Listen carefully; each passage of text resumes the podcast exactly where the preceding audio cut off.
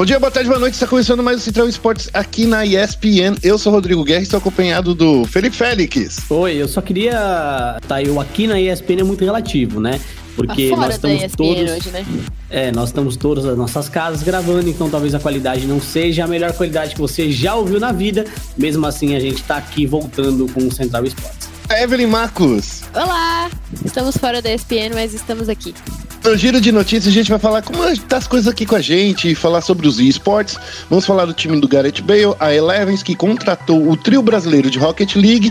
E vamos falar também da Tami e da Laura, da SS, sobre a Série A e é o primeiro time misto da LBFF. E no momento clutch a gente vai falar do Major do Rio de Janeiro que acabou sendo adiado para novembro e teve uma mudança de premiação que agora será de 2 milhões de dólares. A gente vai falar dos rios, que deixou a MBR e disse que o problema é mais embaixo, que eles são mais complexos e pesados e enraizados, que é algo que a gente já vinha comentando há um tempo aqui no Central Esporte para quem escuta a gente. E na hora de focar o Nexus, a gente vai falar dos playoffs da LCS e da LEC que foram definidos com a Cloud9 e a G2 disparando. E é, na parte de Dota, no Foco Ancient, a gente vai falar da ESL One Nova York, que foi disputada fora de Nova York, online e por regiões. Nessa edição a gente vai ter também o chat aberto com a Tami, que é a jogadora da SS, que foi o primeiro time misto na LBFF. Primeira mulher, junto com a Laura, na Liga Brasileira de Free Fire. É isso aí, fique esperto porque o Central Esporte está começando agora. Vai ser o ataque piscina que parece digno de um overtime de uma final. Isso aí!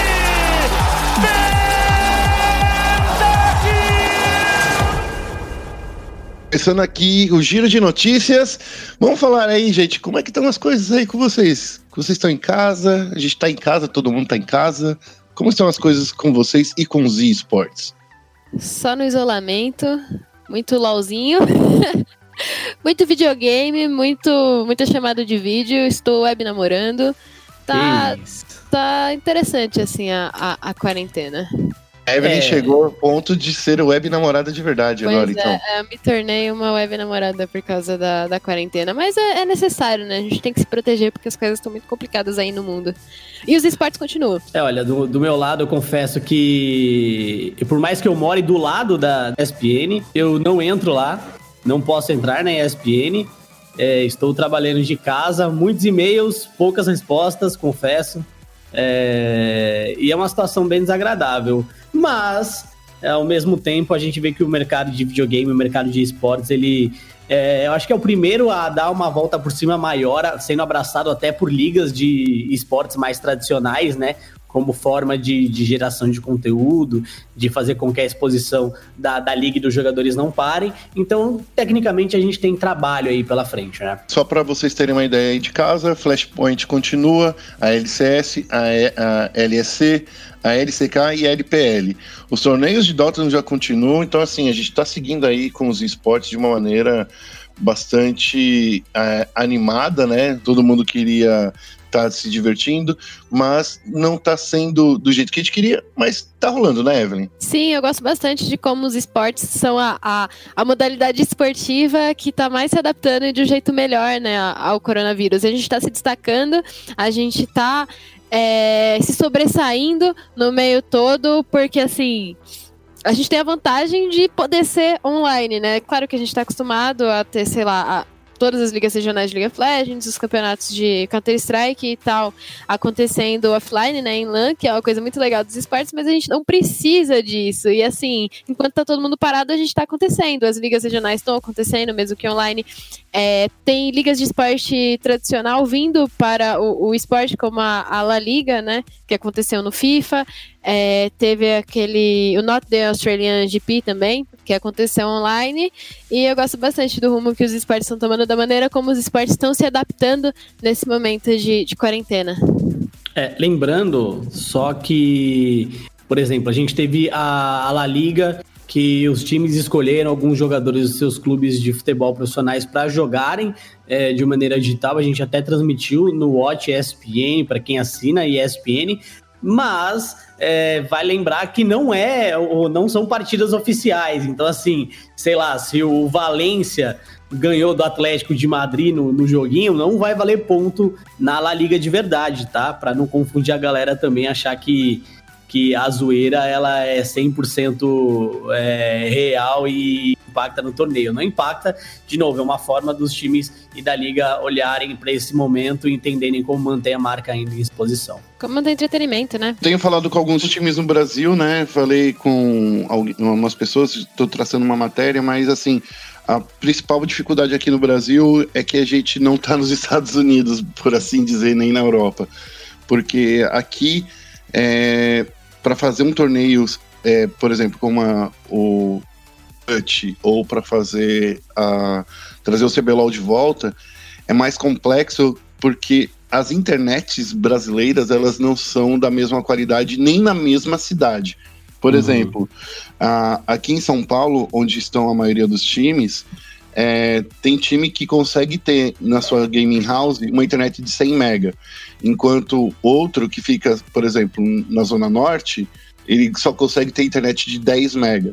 Então, esse é um, um movimento muito complexo de trazer alguns times, alguns torneios de volta para o Brasil. E os times estão tentando, claro, é, fechar alguma coisa para ajudar nesse caminho. Por enquanto, no Brasil, o que a gente está tendo são os torneios é, mais beneficentes, né? Por exemplo, aconteceu também o Cebolão do Baiano, né, Evelyn? Você acompanhou Sim, de perto. incrível. É, que foi um, um movimento que é, trouxe vários times e está rolando todo final de semana. No último final de semana agora rolou com os times, digamos, Tier B, né, do, do Cebolão, que são é, Mono Champions, jogadores da, uhum. do. Não, Mono Champions é Tier A, Pessoal, jogadores de solo kill, alguns times, é, alguns jogadores que não jogaram a primeira edição do Cebolão. Teve um time de coreano, né? Só com o coreano que a gente pensou que ia destruir e não aconteceu nada. Enfim, estão acontecendo e os times estão se adaptando para conseguir trazer esse formato online aqui para o Brasil. Para o próximo tema, então, aqui do nosso, da nossa pauta, vamos falar aqui do time do Gareth Bale. Vamos falar da Elevens, que contratou o time brasileiro de Rocket League. Evelyn, você que viu essa notícia aí, eu até tuitei na, na pra, é, no, no, eu até tuitei sobre você perguntando com, pro Luiz se ele conheceu o Gareth Bale. É, né? É, eu sou o tipo de pessoa dos esportes que veio dos esportes, né? E tá conhecendo o esporte tradicional quase que, que pela ponte dos esportes, né? Então, eu, assim, quem é Gareth Bale? Eu conhecia o Card, o Thunder e o Caio, mas eu não conhecia o Gareth Bale, né? Na verdade, é o Gareth Bale que tá no time dos meninos. A notícia é a seguinte, né? O, o Gareth Bale, que é um, um jogador gaulês de futebol, ele contratou o trio brasileiro de Rocket League que jogava pela Lowkey e que jogou alguns campeonatos internacionais pela Lowkey, que é o Card, o Thunder e o Caio TG1. Eles dominam o cenário sul-americano de Rocket League, esses três meninos, e o, é, esse time, né, Elevens, viu isso e contratou eles. A Eleven já tem alguns jogadores brasileiros, eles têm o, o jogador de FIFA Pedro Rezende, e eu acredito que é só ele mesmo, é, que agora são quatro, né? Os, quatro, os três meninos de Rocket League e o Pedro Rezende. E agora a Eleven já, tinha, já tem um jogador brasileiro, que é o Pedro Rezende, que joga FIFA, e agora contratou esses três meninos para é, a, a escalação deles de Rocket League. O Rocket League é um esporte que não é tão forte aqui no Brasil, mas que está crescendo muito, muito, muito lá fora, e é muito legal ver que tem um time brasileiro que tem todo o potencial para mandar bem e que agora tem uma estrutura é, legal. Eu já tinha visto algumas entrevistas de uma galera de lá de fora falando que os brasileiros têm muito, muito, muito potencial e que eles só precisam realmente de um time que invista em bootcamp, que invista em técnico e tal, porque os meninos mal tinham técnico até esses dias atrás. Então, é, eu acho que é bem legal essa contratação e eu pessoalmente torço bastante para os meninos. O, só falando um pouco da Low Key, é, eles jogaram o circuito profissional da DreamHack, transmitido pela ESPN, então a gente transmitiu é, alguns campeonatos deles. Eles chegaram, conseguiram chegar nos playoffs, então de fato é um time muito forte. E o Rocket League, por mais que não tenha é, aqui no, no Brasil tanta gente praticando profissionalmente, é um jogo muito jogado principalmente nos consoles, então PlayStation 4 e, e Xbox One. É um jogo que acaba unindo pai e filho, porque ele mistura futebol e, e, acaba misturando um pouco de automobilismo, por assim dizer. Então, é um jogo que tem espaço dentro das residências da, da galera. É, as nossas transmissões elas, elas foram bem legais. E, honestamente, é um jogo que, que vem, vem ganhando espaço. Ele estava nesse ano dentro das Olimpíadas do Esporte, vamos assim dizer, Olimpíadas do Esporte, que anteceder as Olimpíadas do torneio da, da Intel, era Street Fighter Rocket League. Então é um jogo que, como a Evelyn falou, vai ganhar bastante espaço aí, não só no Brasil, mas no mundo inteiro, em 2021, principalmente, porque eu acho que 2020 meio que é um ano já quase perdido, mas 2021 é um jogo que vai acabar despontando bastante. É, pra fechar essa notícia, eu queria falar também que esse trio era da Low Key, né? Como eu, já disse, mas eles foram parte daquele calote da Loki. Eles também sofreram calote da Loki, eles também ficaram sem receber salário. Não sei se eles receberam até hoje, é uma coisa que a gente pode ir atrás. E parece que a Elevens tem um pouquinho mais de é, estrutura para pagar eles direitinho. E, e, e, eu espero isso, né? Mas eles estavam ali no, no bolo do, do calote da Loki. É, falar em pagar o aluguel, vamos falar aí da Tami e da Laura, da SS, que subiram aí para a Série A e é o primeiro time misto da LBFF. Agora elas vão ter um dinheirinho extra para pagar o aluguel. oh, brincadeira, né, gente?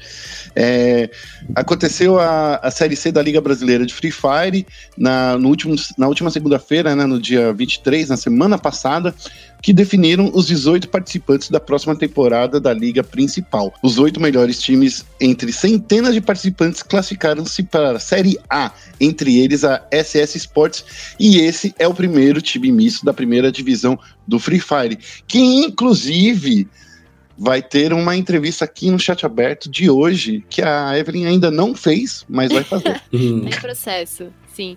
É, o time da SS, que era um clã de Free Fire, um time que já surgiu no Free Fire, era Suicide Squad, acredito que por direito autoral, não sei, eles mudaram só pra SS. É composto pela Tami, pela Laura. A Tami, ela já era criadora de conteúdo de Free Fire, ela tem 25 anos. A Laura tem só 16 anos, veio do Pará aqui pra São Paulo pra Game House. O Aranha e o FZN, que também são jogadores de Free Fire que mandam muito bem, eles conquistaram a vaga ao ficarem, ao ficarem em terceiro na Série C. Eles ficaram apenas 120 pontos atrás do campeão da Série C que foi o Santos. É, a SS foi para a primeira divisão e vai estar tá junto a outros 17 times da série, da série C, da série A, perdão. Com isso, a, a SS vai estar tá na LBFF, lá no palco, tudo lindo, junto a outros 17 times na próxima temporada. O Santos é o time que vai substituir a PIC, que foi é, banida da, da LBFF por compartilhamento de conta, a gente não sabe ainda qual vai ser. A Bounce a Tinzi, Fear, Florestais e Rages, que são esses novos times, e os participantes da primeira, da primeira edição, que são a Liquid, a Loud, a Cade, a PEN, o Corinthians, a NTZ, a Los Grandes, a Fúria, a B4 e a Red Canids. É, a Tami e a Laura são as primeiras meninas na primeira divisão do Free Fire, e eu tô bem ansiosa para ver elas aí nessa primeira divisão.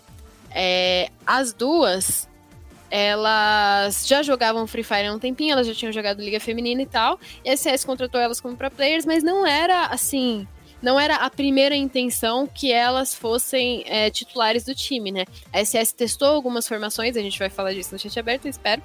Mas é, foram testando algumas e a que deu certo foi justamente a mista. Não foi uma coisa assim, ah, vamos dar oportunidade para as mulheres e tal. Não, foi tipo, tá, essas meninas aqui mandam bem pra caramba, então vamos botar elas com os outros jogadores. E aí elas subiram. É, teve um show da Laura e foi é, muito legal. E a gente vai ter meninas na primeira divisão do esporte que mais cresce no Brasil.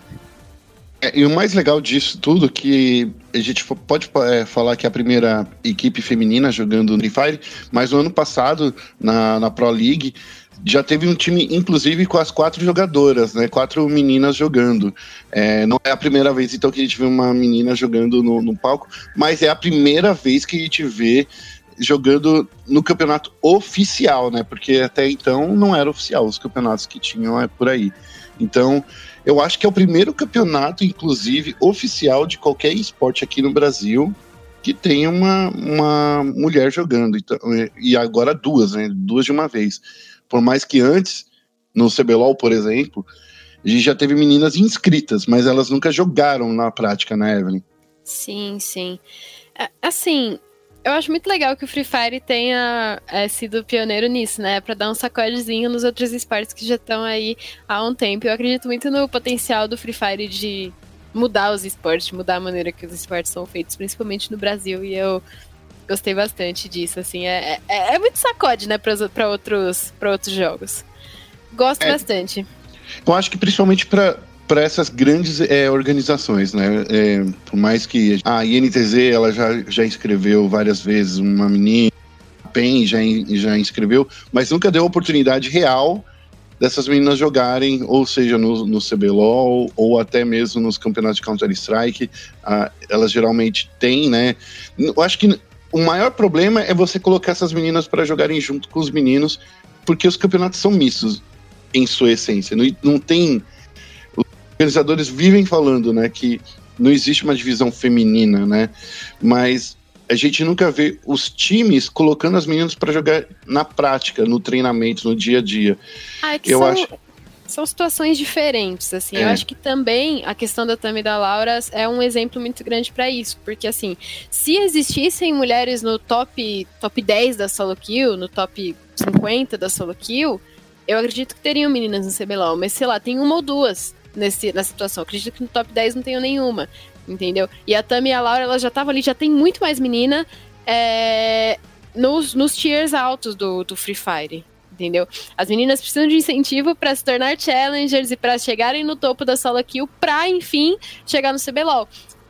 Elas não estão sendo incentivadas para isso, entendeu? Sendo que no Free Fire é só você ir lá e chegar. E é um exemplo, é um exemplo. Não é só você. Eu acho que no LoL a gente tem muita cultura de vamos dar oportunidade, vamos dar oportunidade, vamos botar a menina lá. Não, porque tirou a Mayumi. Mayumi não estava preparada ainda. É, ia ser jogar ela na fogueira se tivesse colocado ela, ah, dá oportunidade pra menina. Tem que dar oportunidade quando ela estiver pronta. Também a Laura estavam prontas. A Mayumi ainda não está. Espero muito que ela esteja logo. Acho que. Acho que é um sacodezinho, mas não, não, é, não quer dizer que tem que jogar as meninas na fogueira em outros jogos é, imediatamente. Eu acho que uma coisa que é importante a gente, a gente checar nesse momento é, primeiro, a abrangência do Free Fire, né? Então, quanto maior a sua base, é, maior vai ser a diversidade entre pessoas, classes sociais e gênero também que você tem.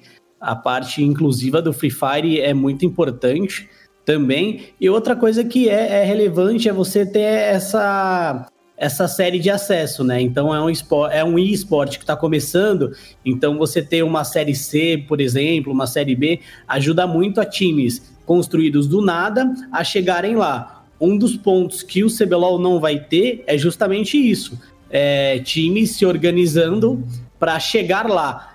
Então, com a questão do CBLOL indo para franquias, o que a gente vai ter, na verdade, é uma, é, é uma questão de falta é, desse espírito mais amador. É, e aí os cartolas é que vão decidir quem joga e quem não joga. Então, eu acho que é, como a Evelyn disse, é, tem. Se você olhar as ladders do Free Fire ou até mesmo do LoL, é, no LoL pode não ter muita mina no Challenger, mas o competitivo não importa só a habilidade individual, né? Você tem outras questões ali. E eu acho que o LoL ele não vai ter mais isso, enquanto o Free Fire vai ter essa abundância de pessoas jogando pelo tamanho do jogo hoje, pela dinâmica que eles estão adotando também.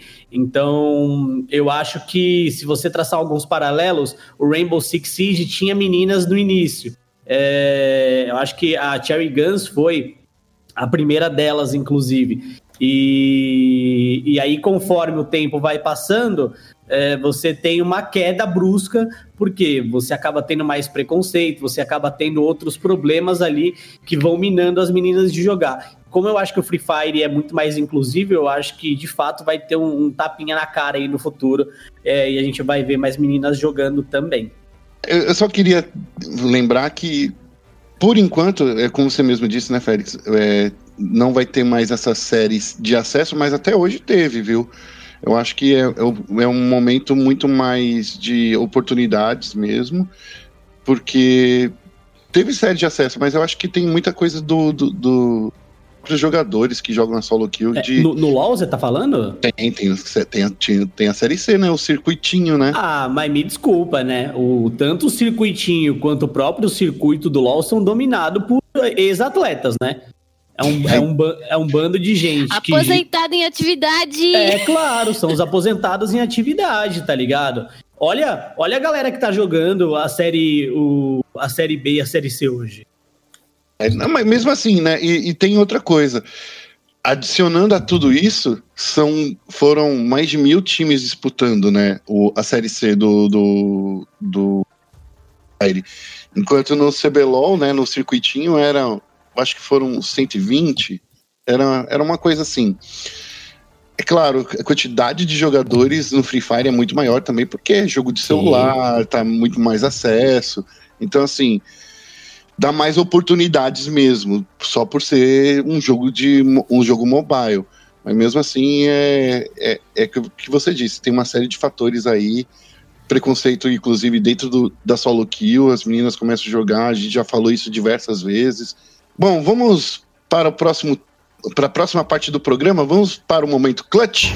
Okay, team, follow my command.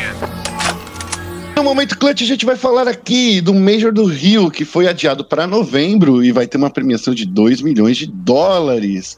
É, só para vocês terem uma ideia, essa onda do coronavírus veio afetando todo mundo, inclusive o Major do Rio. É, e após o sinal de alerta dado pela Prefeitura do Rio de Janeiro, a medida veio. O Major de Counter-Strike Global Offensive foi adiado para ser disputado entre dias 19 e 22 de novembro.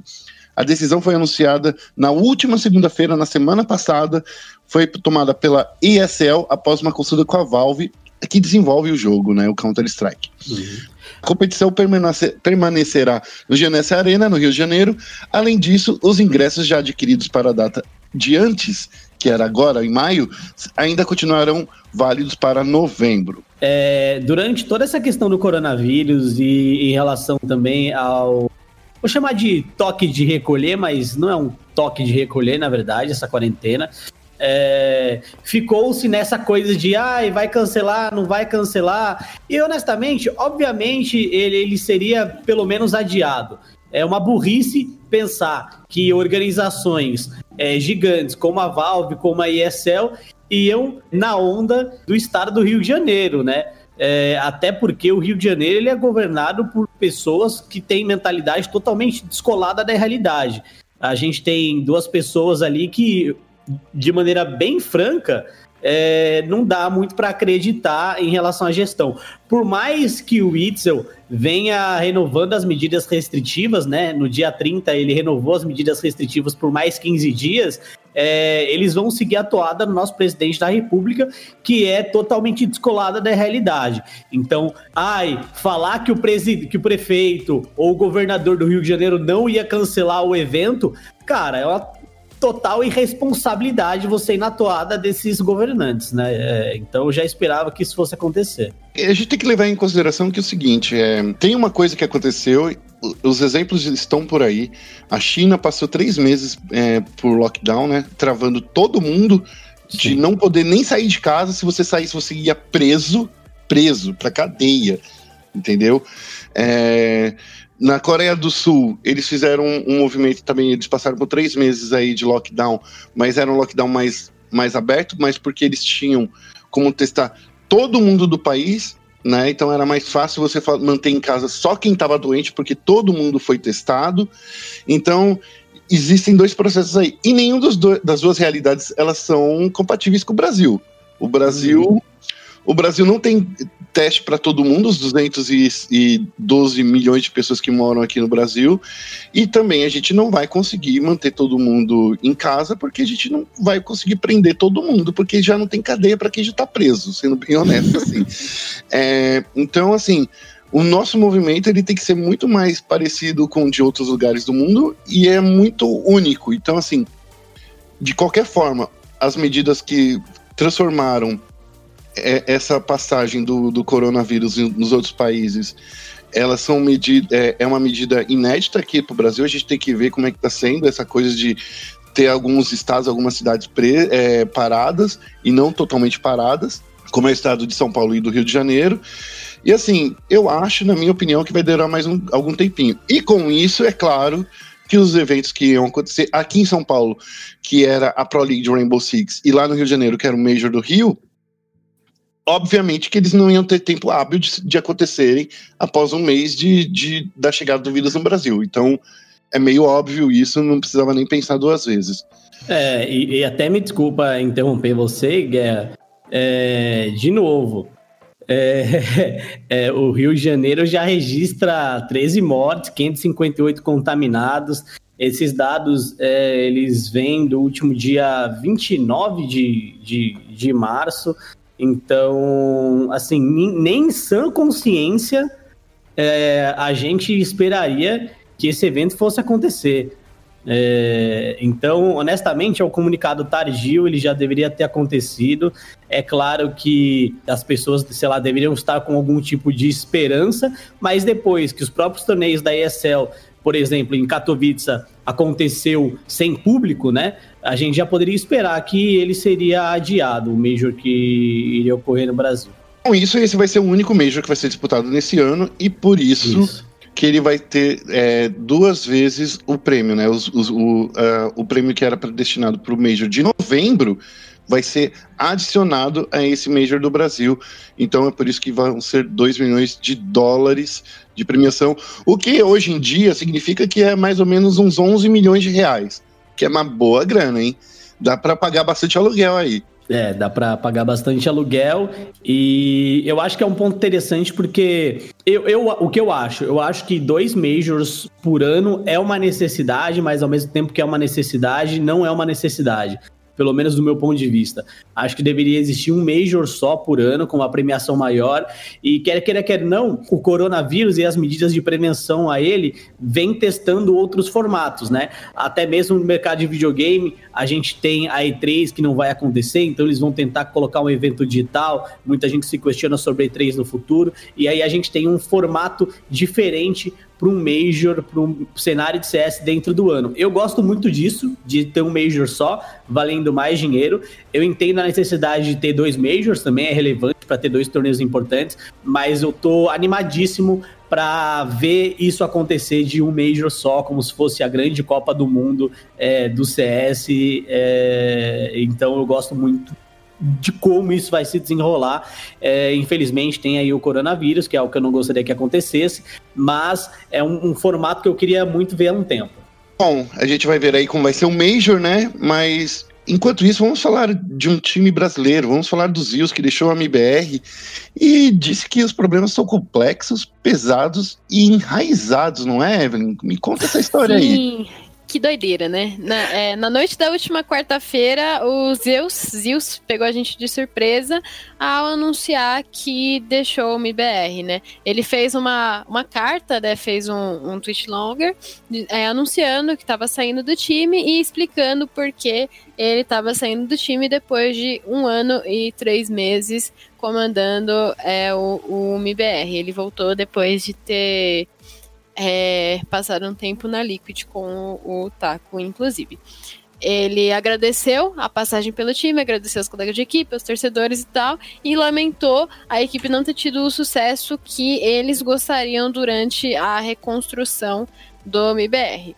É, parafraseando ele aqui, lendo o que ele tinha dito. Nunca foi fácil representar uma nação. Pecamos em relação às expectativas e cobranças impostas por nós mesmos. Para ser honesto, quando somados aos nossos problemas, acabaram contribuindo para uma ladeira ainda mais íngreme para escalar. Ele ainda assumiu culpa, entre aspas, pelos resultados que o MBR teve desde que ele chegou. Parafraseando de novo, eu falhei ao não ter atitudes que julgava serem necessárias para a reabilitação da equipe. É, ele disse ainda que os problemas vividos no IBR são complexos, pesados e enraizados. Mais complexos, pesados e enraizados do que aparentam. E na visão dele, todas as soluções tendem a ser complexa, complexas também, requerendo uma mudança maior no elenco ou na cultura do time. A gente já vem falando aí, né, faz tempo que o MBR está passando por uma fase lamentável, né, porque o time meio que perdeu característica campeã dele. Eu não quero dizer que ele perdeu a fome, porque falar que perdeu a fome é uma é uma coisa eu acho que subjetiva É, o demais, Fallen né? quase pegou um jornalista de soco por falar isso, né? Aí, Que ele tinha perdido a fome. é, eu acho que nenhum jogador perde a fome de vencer, começando por aí, né? Uhum. A gente precisa lembrar disso. Nenhum time, todo time tá jogando quer, quer vencer, quer, quer ser o melhor time do mundo. Mas tem um problema muito sério no MBR que eu acho que é de mentalidade. É a mentalidade de time que já jogou antes, que já foi campeão antes, sem o técnico. É um time que, na minha opinião, não está se adaptando às novas estratégias que estão aparecendo. A mira dos caras continua muito boa. O Fer, toda vez que, que termina uma partida, ele é o to- top fragger do time. É, mas eu acho que a movimentação do time não está funcionando. Eu acho que é esse o ponto. O time ele não está conseguindo prever os movimentos dos adversários. E é por isso que eu acho que o MBR está nesse momento que a gente está agora. Olha, eu, eu vou ser bem franco. Eu acho que o MBR, da forma como ele existe hoje, ele não vai dar certo. É, não tô falando que o, o time tem que. A, a, organização tem que acabar, mas esse time não, não, não dá mais, esse time não, não, não consegue mais. É, anteriormente eu já tinha falado que seria interessante para o cenário brasileiro de CS o Fallen se aposentar. Acho que o, a, o, os Zeus e, e o Taco terem saído da, da Team Liquid e voltarem para o MBR foi um tiro no pé da parte deles. Vejo a movimentação do Code para FaZe uma movimentação muito boa, por mais que seja uma movimentação é, em pensamento individual, é isso que ele tem que fazer mesmo. Ele é um jogador e é a profissão dele, ele não joga por um país, ele joga por ele. E essa história de, ah, vamos jogar por um país e coisa do tipo, para mim já acabou, não vai mais dar certo. É, acaba a MBR como tá hoje, tenta reformular o time, nem que seja com falem de técnico, entendeu? Acho que a galera já tá tão cheia de si e joga tanto tempo que eles não aceitam uma mentalidade é, que venha de um técnico. A MBR sempre tem problema com o técnico, eles nunca conseguem é, colocar uma mentalidade vinda de fora. É, honestamente, me parece muito aqueles times que os jogadores mandam mais que a comissão, saca? Quando a gente fala de futebol. Então é isso, cara. Deu o que tinha que dar. É, cada um acho que tem que seguir o seu rumo de alguma forma, vai jogar em outros times. É, não acho que eles vão mais dar certo como jogadores. São jogadores muito bons, é, muito bons, mas como time, é, sim, como time, não vão dar certo. É, já deu. Acho que deu o que tinha que dar. Não, não tem mais como, como, como chegar no topo de novo, honestamente. Esse é o meu ponto de É, vista. E eu queria lembrar de uma coisa. A gente tem outro time brasileiro que ele tá indo muito bem, que é a Fúria. Então, assim, olha a diferença da Fúria, né? A, a, a Fúria é feita de meninos novos, meninos que são abertos para novas ideias. Tem, um, tem técnico, tem uma, um, um mental coach também, tem toda uma preparação do esporte moderno, né? Do, da, da galera que trouxe para o Brasil é, coisas que a gente vem vendo, por exemplo, para o Counter-Strike, que a gente vem vendo no League of Legends, que a gente vai, vem vendo no, no Rainbow Six.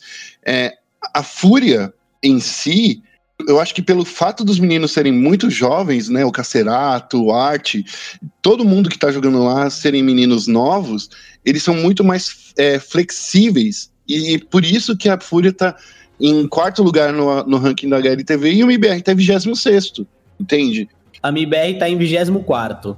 Mas independente até do ranking, cara, é, eu acho que é muito o que você falou. A, a, a Fúria é um projeto de time e a MBR é um projeto de marketing. Eu vou ser bem franco quando a gente fala de CS. É, ah, é, vamos juntar o Dream Team brasileiro e coisa do tipo, e aí eles mudaram, e aí mudaram o projeto, e agora mudaram o projeto de novo. Então, assim, cara, tem que chegar à conclusão que acabou. Acabou, é, não dá mais para os caras. Acho que principalmente o Taco deveria seguir o, o, caminho dele. Gostaria muito de ver ele de novo num time, um time internacional, um time estrangeiro no caso, assim como, como a gente está vendo o Code, que está jogando muito bem nesse fim de semana. Ele wipou o AG2, cara, de uma maneira maravilhosa de Eagle. Então, eu gostaria de ver esse projeto é, sendo diferente. A MBR, para mim, se a gente for comparar em time, eles me parecem muito a Navi é, de Dota, sabe?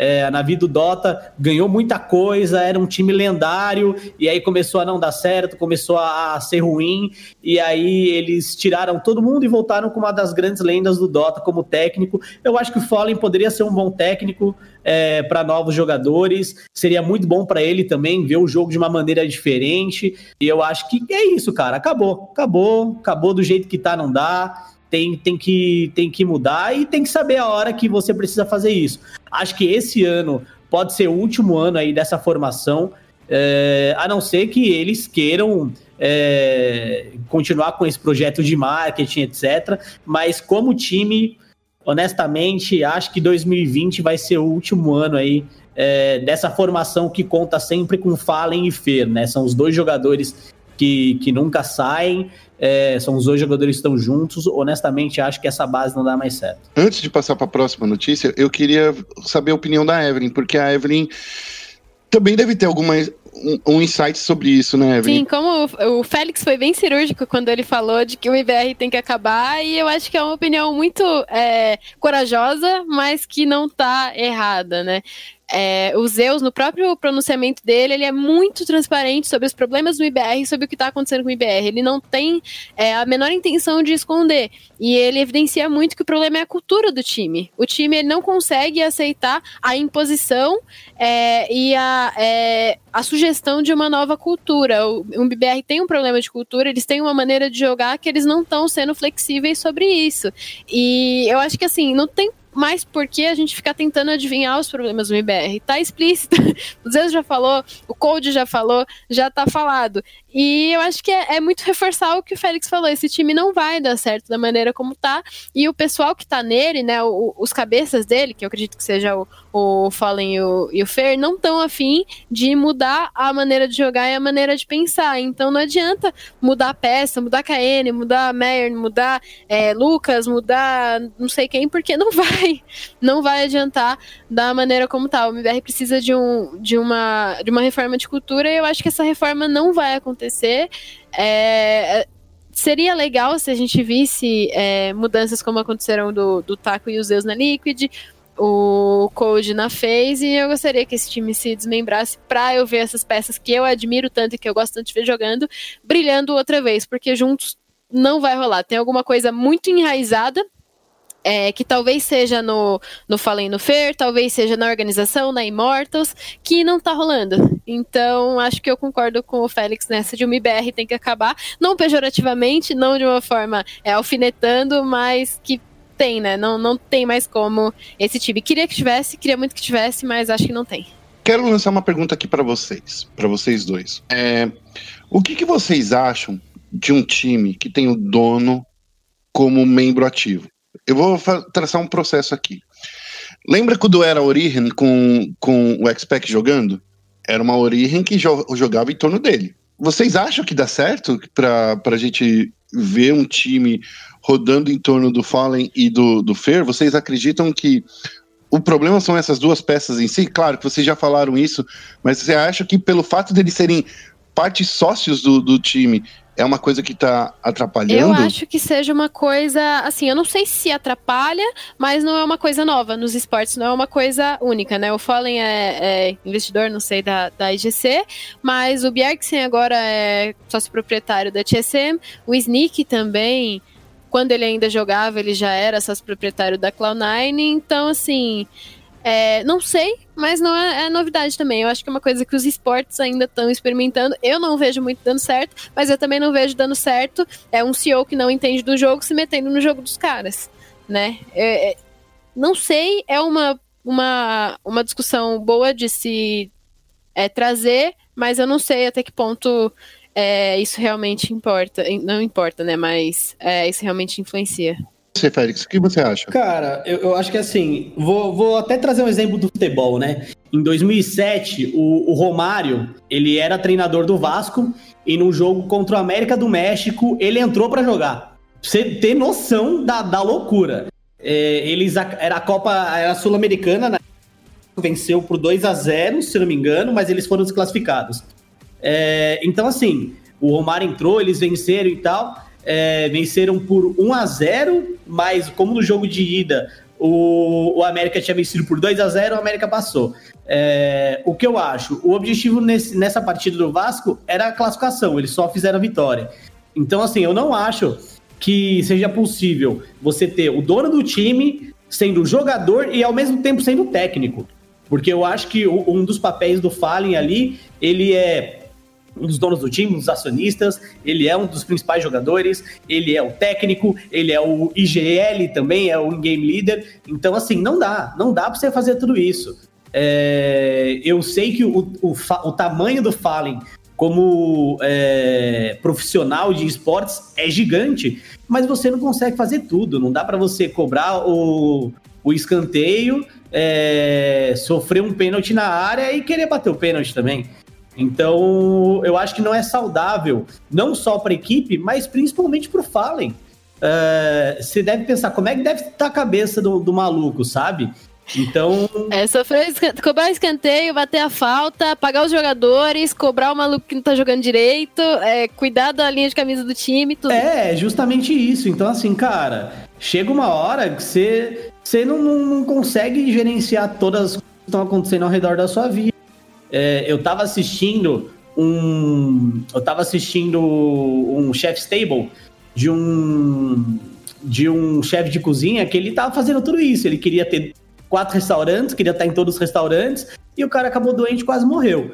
Então, acho que assim, o Fallen não precisa disso, por mais que ele queira, eu acho que ele queira isso.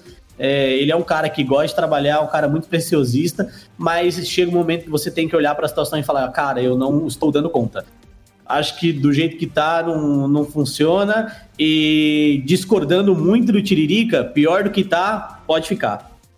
Vamos passar então para o próximo assunto, né? Que vamos falar aí de coisas mais divertidas, pelo menos. A gente ficou muito estressado nessa última conversa aqui, porque todo mundo gosta do BBR como tag. Eu acho que todo mundo gosta de, do, do, do BBR como tag, não é? Ah, sim. Eu, eu gosto bastante, falar a verdade. A gente não quer que a tag acabe, tá, gente? Acabe. A gente só quer que essa formação acabe, tá bom? Que ah. vamos, vamos passar para frente, vamos passar para frente. É, não só a formação, Guerra, desculpe interromper, mas a gestão de time, né, como tá hoje. Tipo, não quero que a galera os responsáveis saiam. Eu quero que eles olhem para esse time e pensem, cara, a gente precisa fazer a gestão desse time de uma maneira diferente. A gente não pode ter uma pessoa responsável por tanta coisa. A gente não pode ter esse tipo de cultura. Então, eu acho que falta uma visão diferente de gestão em relação à equipe de, de CS da MBR. Com isso, a gente termina o nosso momento clutch e vamos focar no Nexus. Bem-vindo a Summer's Rift. No Foco Nexus a gente vai falar aí dos campeonatos que estão rolando, né? Ô Evelyn, eu tô, tava vendo aqui. Você não, não fez nenhuma menção honrosa ao Cebolão. Que Nossa, isso? que sequela, é, que sequela. É, eu acho que o assunto principal do ah. Foco Nexus deveria ser o Cebolão, mas eu é, falhei no roteiro em, não ter colocado o Cebolão, ter colocado é, campeonatos Tier B, Tier C, tipo LCS e a Alec. É, o Cebolão voltou a acontecer esse final de semana, né? Ele começou no final de semana passado, e aí ele teve o Baiano é, idealizando esse campeonato e apresentando. É, no, no final de semana passado foi o Mylon e o Toboco, nesse final de semana foram eles de novo? Vocês viram? Uhum. Com o Zeva. Esse final de semana foi com o Zevas, Zevatron, um incrível, master. Foi incrível. muito incrível. E aí, no, no fim de semana passado, a gente teve é, time só de coreano, time só de Mono Champion, é, mix de, de jogadores do CBLOL e foi muito, muito, muito incrível. É, foram arrecadados 117 mil reais, uma coisa assim. E nesse final de semana ocorreu de novo também muitas doações, também muitos jogos incríveis, e o, o, Cebolão, tá, o Cebolão tá mostrando que é, a comunidade brasileira é gigantesca e é, é, faz tudo por si só, né? A Riot tem o, é, os campeonatos profissionais e tal, mas a gente consegue se virar muito bem é, com a comunidade quando a Riot não consegue prover essa estrutura profissional provisoriamente, né? Gostei muito. Tô, tô curtindo muito acompanhar o, o, Cebolão. A comunidade faz tudo. Queria ser, dar uma alfinetadinha aqui antes de passar a palavra pro Félix. Ah. Que o primeiro título que o CNB ganhou foi quando o CNB já tinha morrido. O que você acha disso, Félix? É, é uma maldição da tag. Era um time que perigava cair há muito tempo e não fazia nada para sair dessa posição direito. Então, eu, eu, eu tenho essa opinião sobre a CNB, por mais que eu ame donos ou ex-donos da, da organização, mas finalmente aí tivemos é, a CNB saindo do, do circuito brasileiro e eu fico muito feliz por isso. Vai dar espaço para um time que possa levar mais a sério essa, essa parada. Agora, falando sobre a CNB vencer, eu acho que a CNB ela, ela conseguiu sempre revelar jogadores bem bons, pra falar a verdade.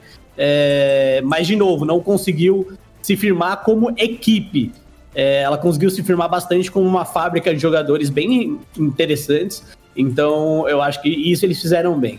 Falando sobre o Cebolão em específico, é, a audiência do Cebolão em, em, jogos individuais foi maior do que o próprio CBLOL. Eu acho isso bem legal. Mas também é porque a galera tá em casa, né? Vagabundando, sem fazer nada. Mas isso na tal. Twitch, né? Isso na Twitch, não conta de todas as plataformas, né? É, isso, isso na Twitch. Mas, honestamente, eu vi um Toboco, na, pelo menos na, na vez que o Toboco participou, vi um Toboco bem diferente em relação à transmissão. E era um Toboco que eu gostaria de ter visto há muito mais tempo, falar a verdade.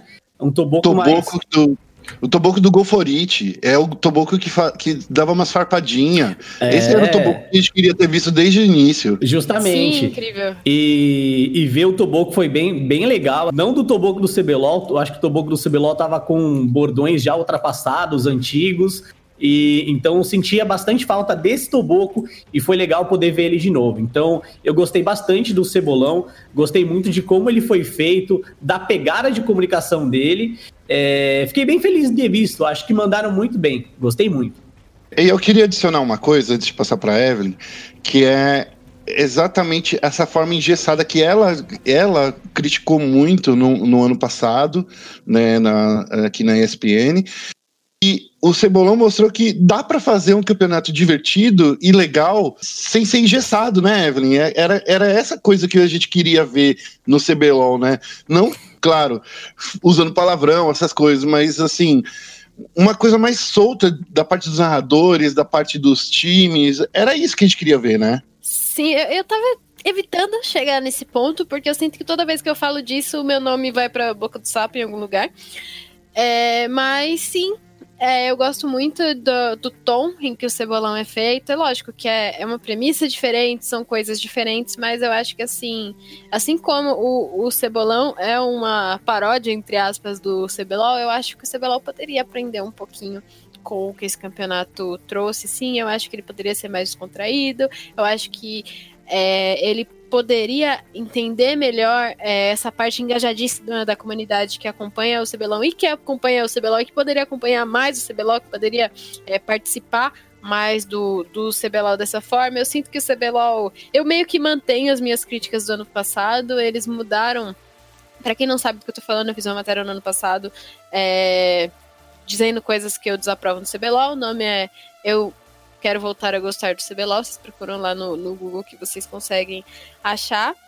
É, e eu acredito que o CBLOL, como ele tá, ele, assim, ele mira no grande público, ele mira na TV, ele mira um pouco na comunidade, mira na seriedade em educar a comunidade de League of Legends, a comunidade de esportes, a comunidade de games, a é, levar o esporte como uma coisa séria, mas eu não sei se ele tá atingindo nenhuma dessas coisas, sabe? Nem a comunidade, nem o, o pessoal sério, o estúdio é todo cinza, e eu fico, olha aquele cinza, eu poxa, poderia ter uma corzinha, poderia ser mais leque, poderia ser mais LCS e menos, eu não sei, assim, e eu acho que o Cebolão ele trouxe um, um case interessante para a Riot olhar caso ela queira trazer esses elementos para a transmissão do, do CBLOL. Não acho que assim é uma coisa, ah, o CBLOL tem que virar cebolão, porque não? Acho que não tem nada a ver, a gente não precisa é, fazer isso, mas eu acho que eles podem aprender um pouquinho, sim. Não, não me odeiem, não, não é, coloquem meu nome na boca do sapo por favor. Bom, vamos passar então para o próximo assunto. Vamos falar da Cloud9 e G2 que estão disparando nos seus respectivos campeonatos, na LCS e na LEC. É, Sim, já... chegamos nos playoffs das ligas regionais da Europa e da América do Norte, mesmo no formato de online, né? O pessoal tá, continua jogando bastante. É, a grande surpresa da LCS nesse final de semana foi a Team Liquid não se classificou. A Team Liquid ficou em nono na fase regular e não se classificou. É, a não surpresa foi que a Cloud9 é, se classificou em primeiro, com 17 vitórias e uma derrota. A Cloud9 está sendo um caminhão nesse, nesse, nessa fase regular da, da LCS e eles estão classificados é, nos playoffs em primeiro na chave superior, né? Que agora eles estão no formato de mais ou menos de dupla eliminação, sendo que os últimos colocados do playoff já chegam ali tendo que remar pela losers. E eu gostei bastante de, de, de ver isso na LCS esse final de semana. Só para passar os que é, se classificaram, foi a Cloud9 em primeiro, a EG, Evil Genesis em segundo, a 100 Thieves em terceiro, FlyQuest em quarto, a minha TSM, que tá ali só, no, só tentando se desafogar, em quinto, classificou. E a Golden Guardians em sexto. A chave superior, primeira chave superior da LCS tá como Cloud9 e 100 Thieves. A segunda tá como Evil Genesis e FlyQuest. E quem perder da primeira vai jogar contra o TSM. Quem perder da segunda vai jogar contra a Golden Guardians. Leque também temos aí a G2, né? Para sur surpresa de zero pessoas né?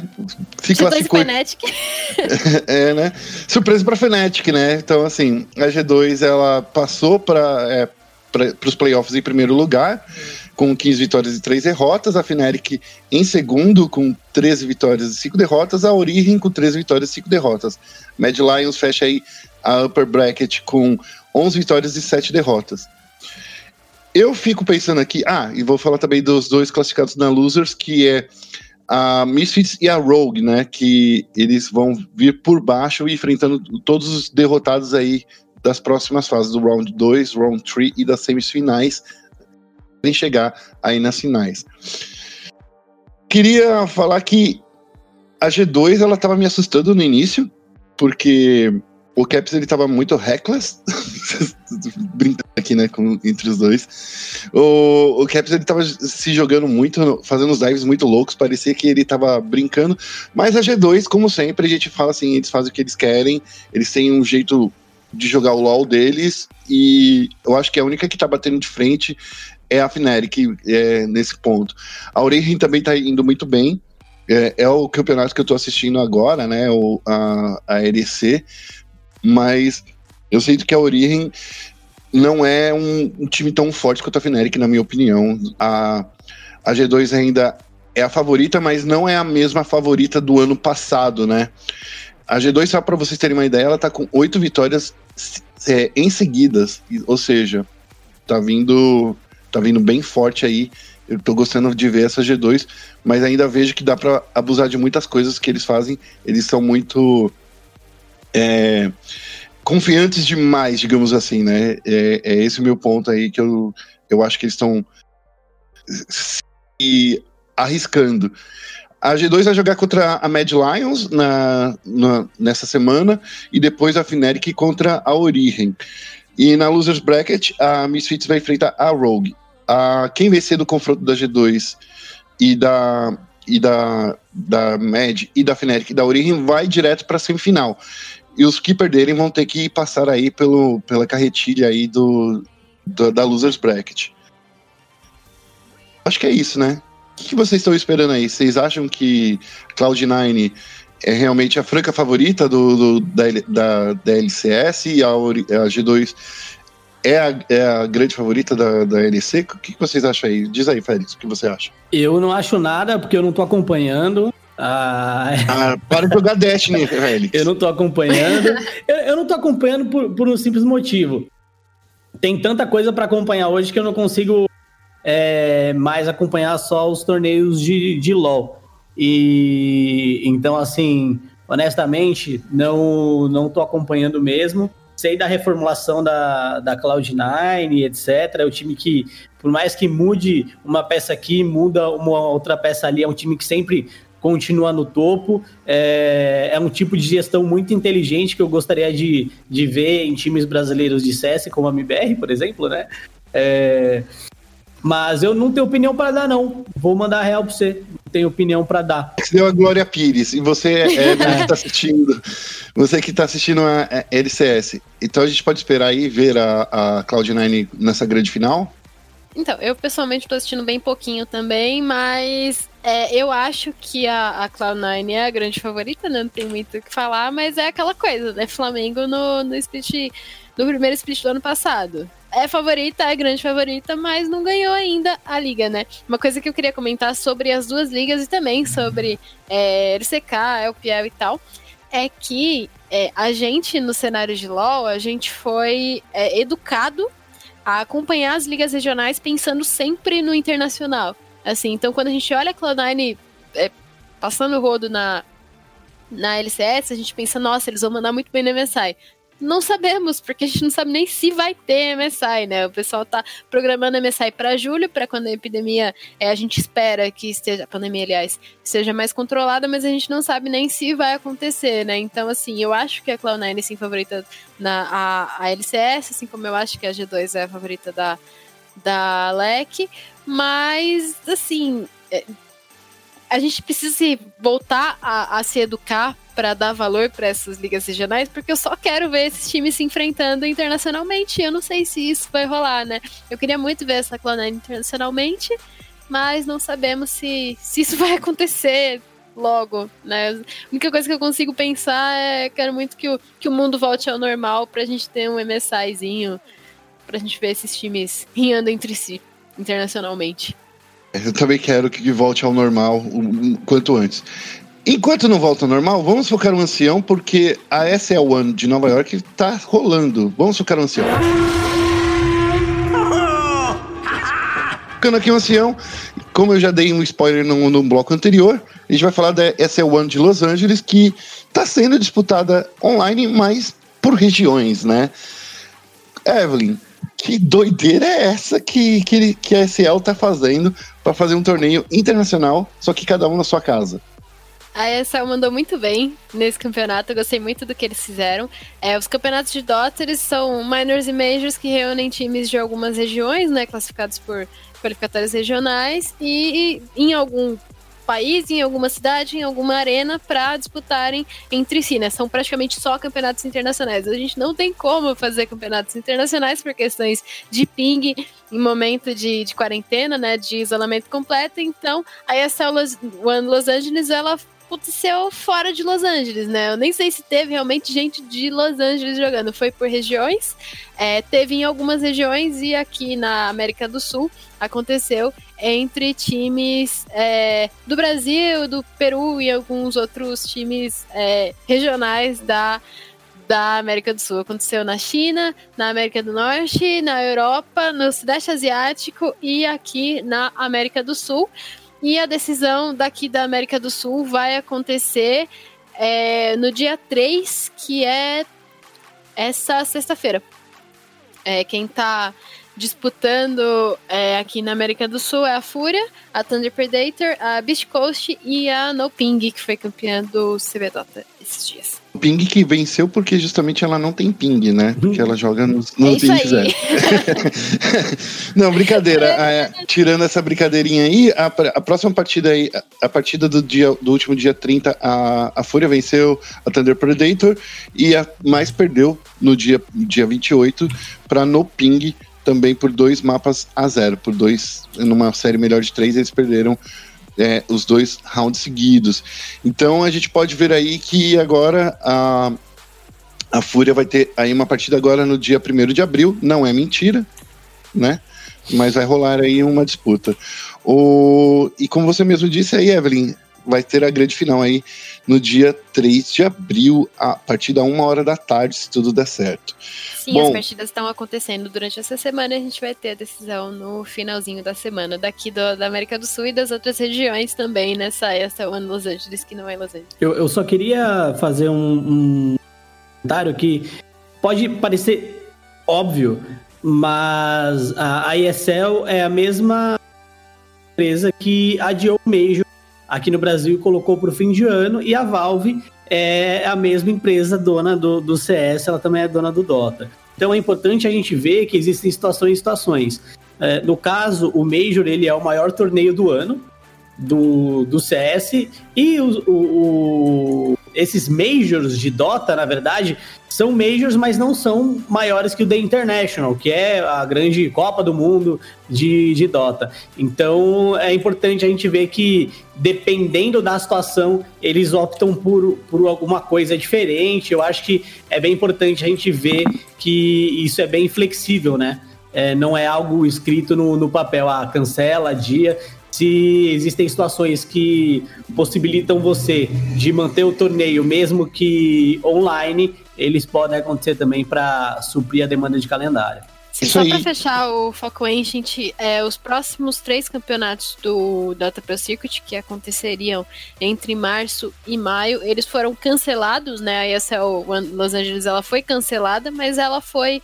É, eles deram um jeitinho. Então pode ser que a gente tenha o HPT Minor é, em abril e o Epicenter em maio de daquele jeitinho, né? Vamos ver. É, o cenário de Dota respira. A gente tem aqui agora uma notícia meio uma notícia bem triste, que é sobre a morte do Thiago, que faleceu em um acidente de carro. Thiago era um jogador da, da Vivo Cage. De acordo com as notícias da Rede Globo, Thiago passava as férias na cidade de Camutanga, no, em Pernambuco, e o acidente aconteceu na madrugada do dia primeiro, enquanto ele estava de carro na, na cidade de Ferreiros, também em Pernambuco estava sozinho no momento da colisão e ele perdeu, segundo a polícia, ele perdeu o controle do veículo que ele estava dirigindo. A Vivo Kid também anunciou, né, é, a morte, confirmou aqui pra gente na, da ESPN, mandou uma mensagem de, de pêsames para a família, né, vou abrir aspas aqui. Desejamos paz, luz e conforto nesse momento tão difícil. Muito obrigado, Thiago, por toda essa dedicação, talento e esforço. Eu tinha 21 anos e deixou a gente aí um pouquinho mais triste nesse final de podcast. Vocês têm alguma coisa para comentar? Félix, Evelyn? Acho que não tem muito o que comentar, né? Só que ele descanse em paz e muita força para a família, né? Só para as pessoas ficarem sabendo, né? Ele também jogou a Pro League de Free Fire, na terceira etapa da Pro League de Free Fire pela God. Foi um bom, teve um bom desempenho lá. E a Vivo Cage é a vice-campeã aí, né? Do, da Liga Brasileira de Free Fire, dessa primeira etapa aí que rolou. Então, é isso aí, fica aqui os nossos nossas mensagens de apoio também para a família do Thiago. Um abraço. E não se esqueça de acessar a nossa página www.espn.com.br/esports. Acesse também nossas redes sociais. ESPN Esportes BR, tanto no Twitter quanto no Facebook. Eu sou arroba guerra. Siga também a Evelyn Marcos. Qual é o seu arroba, Evelyn? Evelyn Marcos. Evelyn com L-Y-N, M-A-C-K-U-S, ou se você procurar Evelyn com dois N's, você já me acha lá no Twitter. Eu também o Félix. Félix, onde as pessoas te seguem? Ah, Twitter, arroba. É só falar com nós. Tamo junto. Agora, gostaria também de deixar um recadinho para todo mundo, é importante lavar a mão, respeitar a quarentena, por mais que você esteja de saco cheio dela. Todos estamos, mas é isso. Não tem muito o que fazer nesse momento. É isso ou a situação bem pior do que ela pode ficar. Aí, o Central Esportes vai ficando por aqui. A gente se ouve na semana que vem. Tchau, tchau.